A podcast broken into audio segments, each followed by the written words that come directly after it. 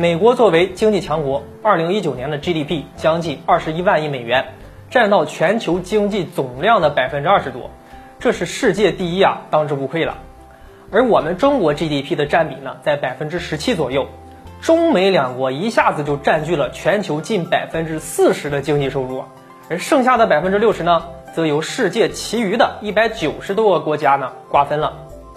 虽然说最近这几年呢，美国的经济发展的速度啊放缓了，啊负债率又不断的攀升，但这些啊依旧不影响美国的经济老大的地位，他们仍然控制着整个世界的发展趋势。美国靠着美元的霸权呢和强大的武力称霸着世界，很多人不禁好奇啊，说这个美国掌控着世界，那么谁又能掌控美国呢？答案非常简单，美国幕后真正的庄家便是这两大集团。犹太财团和黄蜂族，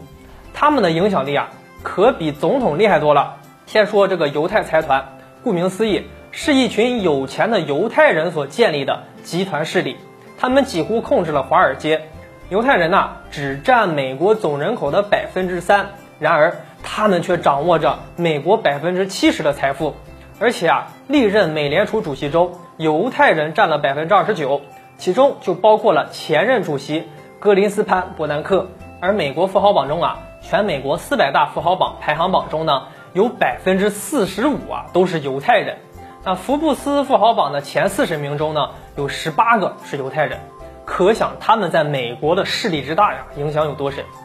再说说黄蜂族，那他们是美国真正位于统治地位的族群，大多数啊由白人、盎格鲁撒克逊人和新教徒组成，控制着整个美洲的政治生态。许多美国人喜欢开玩笑的说：“如果你和黄蜂族攀不上一点关系的话，那就永远别想当上美国总统。”犹太财团主要控制着经济，而黄蜂族财团呢，则在政治方面呢有着强大的影响力。这两个财团呢互相制衡啊，没有谁能够一家独大。他们在美国的话语权呢更是不相上下了。那曾经有人打过一个比方，说美国就是一个超大型的傀儡。而犹太财团和黄蜂族就是背后的控制者，那这样的形容呢，其实非常的准确了。长期以来呢，犹太族啊和黄蜂族相互依赖又相互制约，成为统治整个美国最有力的一把利刃。那这把利刃长久不衰，一直影响着整个美国社会，成为美国社会无法突破的一块天花板。好了，本期内容就和大家聊到这里，我们下期节目再见。